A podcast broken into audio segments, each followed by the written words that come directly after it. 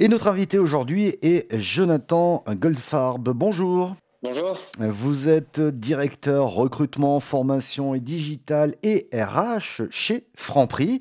On va peut-être commencer par Franprix. On connaît l'enseigne tous, mais peut-être avoir le nombre de magasins, le nombre de, collaborateurs chez Franprix. Bien sûr. Alors, nous sommes une enseigne qui comporte aujourd'hui 1084 magasins, dont euh, à peu près euh, deux tiers sont en franchise et le reste en, parc intégré. Au niveau des, collaborateurs, sous l'enseigne Franprix, on peut compter euh, à peu près un peu plus de 10 000 collaborateurs et sur le parc intégré, un peu plus de 3 000. D'accord. Bah, ça vous fait quand même euh, un sacré périmètre, si j'ose dire, hein, euh, lorsqu'on parle de la, de la vision RH. On va parler de formation, bien entendu, ensemble. On va parler de recrutement.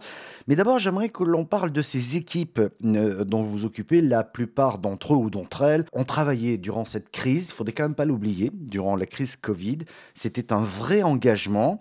Mais il y a aussi des horaires, mais il y a aussi des questions de salaire, etc. Est-ce que dans ce contexte, il est facile de susciter envie et engagement aujourd'hui? À vrai dire, en fait, euh, pour nous, le, Covid a été un peu euh, révélateur au niveau de la grande distribution. Ça a suscité, entre guillemets, des vocations puisque les gens se sont rendus compte que finalement, lorsque des crises comme ça nous touchaient, les seuls métiers qui perduraient, c'était les métiers les plus utiles, entre guillemets, à la nation, bien que les autres le soient aussi. Hein. Mmh. Donc, ce qui veut dire qu'il y a eu une sorte, aux yeux de l'opinion publique, hein, je dis bien parce que tous les métiers sont respectables, soyons clairs, mais il y a eu une sorte aussi de d'aura nouvelle autour des métiers de la distribution, non? Oui, tout à fait. C'est vrai que bah, des, anecdotes. Effectivement, euh, à un moment, on était effectivement applaudi. Alors, je sais que nous, on a beaucoup de, de francs-prix qui sont euh, en bas des, immeubles, dans les quartiers, et donc euh, les habitants, un peu comme les médecins, applaudissaient leurs employés qui continuaient à les servir malgré la pandémie. Effectivement, il y a eu cette espèce de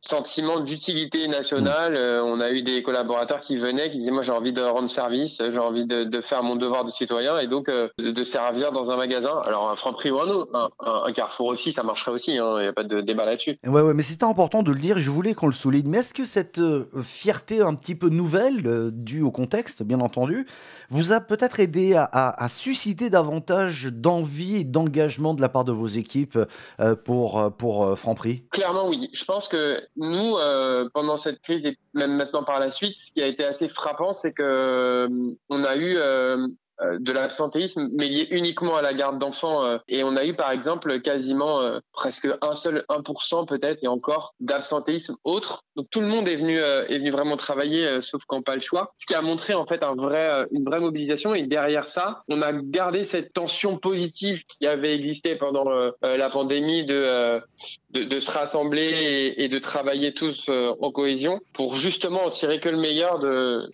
de ce qu'on avait appris pendant la crise. Reste qu'aujourd'hui, il faut continuer à garder cet élan-là. Qu'est-ce que vous faites concrètement en matière de, de RH alors, en matière de RH, euh, une initiative qui me vient à l'idée, euh, par exemple, c'est que pendant le Covid, on a mis en place une hotline, une hotline qui permettait à tous les collaborateurs, quels qu'ils soient, de pouvoir demander des informations sur comment euh, effectuer des déclarations auprès de l'assurance maladie ou de la sécurité sociale pour pouvoir garder leurs enfants et, être payés donc à 100%. Et finalement, cette hotline, elle nous a servi aussi à prendre conscience de beaucoup de choses au niveau des magasins, peut-être des besoins d'écoute, des envies d'écoute, des choses comme ça. Et on a reconduit cette hotline aujourd'hui dans le cadre d'un projet SIRH et dans le cadre d'une conduite du changement où aujourd'hui on répond alors à toute autre demande qui est euh, bah, comment j'arrive à me connecter à mon SIRH, comment je récupère mon bulletin de paye, comment je m'inscris à une formation. Et donc finalement c'est un outil parmi d'autres qu'on a qu'on a réussi à garder mais qui témoigne de l'esprit de cohésion qu'on a pu euh, dont, on a pu faire preuve euh, pendant cette pandémie et à poursuivre après. Ouais, on a d'autres voilà on a d'autres sujets c'est les fonctionnements en mode transverse. Aujourd'hui on fonctionne beaucoup plus en mode transverse qu'avant. Donc vous avez gardé effectivement tout ce qui a été positif finalement, mais que vous aviez inventé hein, sur le coup, pour le coup, là c'est le cas de le dire, et, pour pouvoir le, faire perdurer. Vous avez évoqué le terme de formation. C'est vrai que dans ces métiers, la formation est un point ultra positif pour aller plus loin, hein, peut-être et monter, et monter, je dirais, les différents échelons. Moi, il y a quelque chose qui m'a beaucoup plu, je ne sais pas si ça existe toujours, c'est l'acadibus. C'est-à-dire que vous êtes mmh. allé directement près des magasins pour apporter cette formation Oui, tout à fait. Alors, il faut savoir que chez Franprix, euh, on est un peu comme euh, on est, un peu un laboratoire d'innovation du, groupe en fait. On tente des choses. Euh, il y a une culture de l'essai et l'erreur qui est très très forte. Tout comme on a tenté, bah voilà, les salades bar, les poulets ou des choses comme ça dans le cadre de l'innovation commerciale.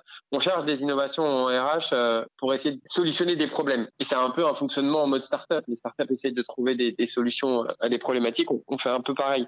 Et on avait un problème dans la formation, c'est que nos magasins en fait sont staffés après avec cinq ou sept euh, personnes par magasin. Et ce qui fait que lorsque le directeur de magasin envoie une personne en formation, quelque part un peu il, se coupe un peu un bras en fait. C'est vraiment comme si s'ampute d'une partie de son équipe. Et donc on voyait un mouvement arriver qui était celui de la rétention des collaborateurs dans les magasins parce que non pas pour les empêcher de se former, hein, loin de là, mais juste parce qu'ils avaient besoin dans le cadre de la conjoncture économique d'avoir euh, des collaborateurs qui tiennent le magasin. Et on s'est dit bah, comment faire finalement pour que euh, on puisse former et ne pas laisser euh, tes collaborateurs à, l'abandon? Et on s'est dit, bah, puisqu'ils viennent pas à la formation, on va aller à eux. Et on a créé effectivement ce, petit bus, euh, c'est l'Acadie Bus et chez nous on l'appelle le bus magique. Et donc on, a créé ce bus qui est en fait une salle de formation mobile. Et ce bus est accompagné d'une brigade euh, volante qui vient en fait remplacer l'ensemble du magasin pendant que le bus qui est garé devant le magasin accueille les collaborateurs euh, du magasin pour se former. Et comme ça, il n'y a ni de perte économique pour le magasin et pas non plus de perte de connaissances et de privation de formation pour les collaborateurs. Mais c'est une idée géniale. Ça veut dire que vous osez créer de nouvelles choses en permanence dans le domaine de la RH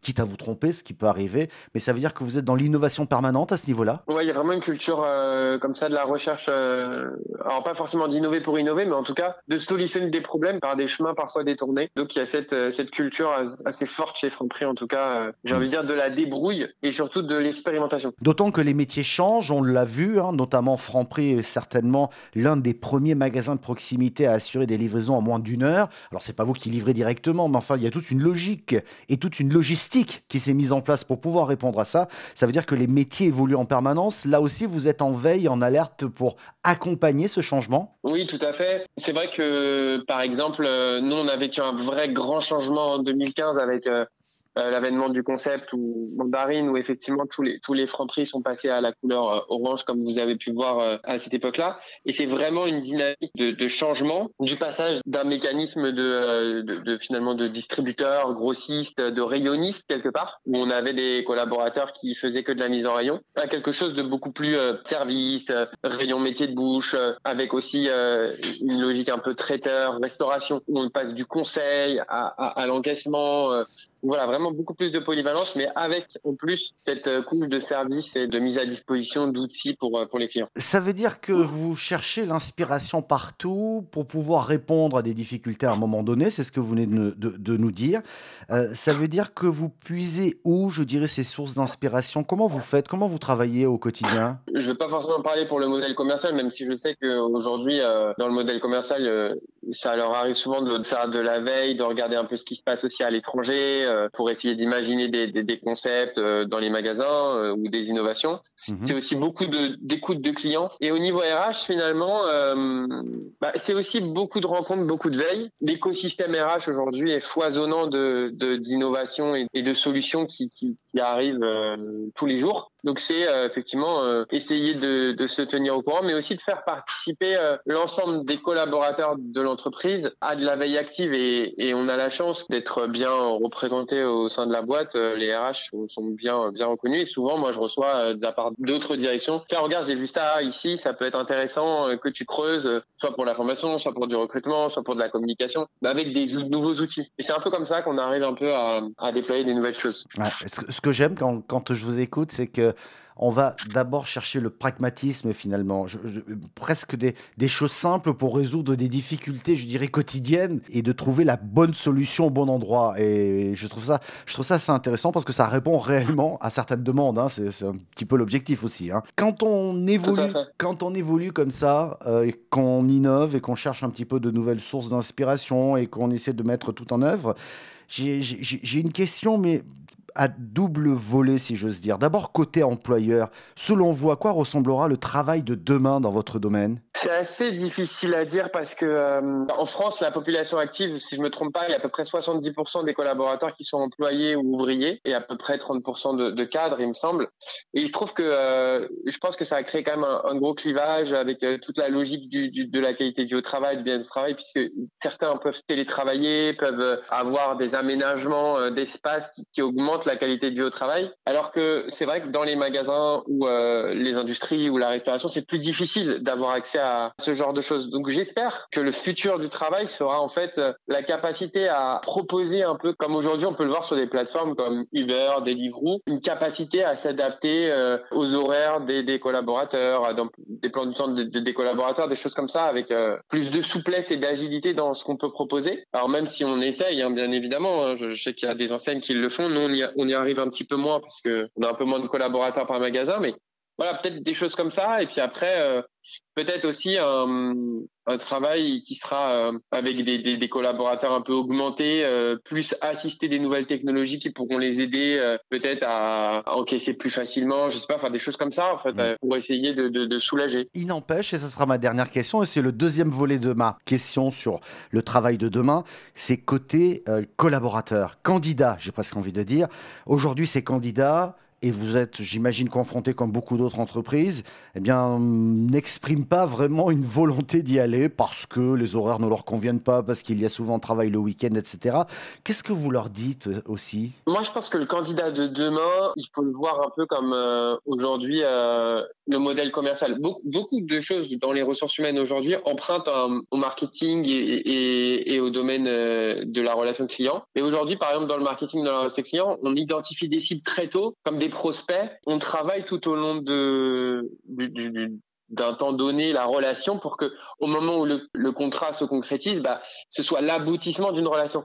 Et, je pense que demain, le candidat, c'est aussi ça. C'est-à-dire que c'est euh, c'est quelqu'un qu'on vient peut-être approcher il y a peut-être, euh, je sais pas moi, ça dépend des postes, mais peut-être euh, un peu plus longtemps en avance. On développe une relation, quitte à lui proposer des contenus de formation, quitte à lui proposer euh, de l'information sur l'entreprise, des choses comme ça, pour qu'après, un moment, il se dise, euh, au moment où il cherche du travail, bah, en fait, cette boîte-là, j'ai envie d'y aller parce que je la connais déjà, parce que j'ai finalement j'ai un peu grandi avec. Enfin voilà, je pense qu'il y a, y, y a ça dans la relation candidat de demain. J'en suis persuadé. Ah, et ça, ça veut dire qu'il faut entretenir cette marque employeur et donc démontrer régulièrement que l'enseigne Franprix, puisqu'on parle d'elle aujourd'hui, est capable d'innover, de s'adapter et, d'épouser l'air du temps. Autrement dit, que c'est une entreprise, je dirais, active dans sa société, au-delà de son cœur de métier qui est la vente, hein, par définition. Complètement.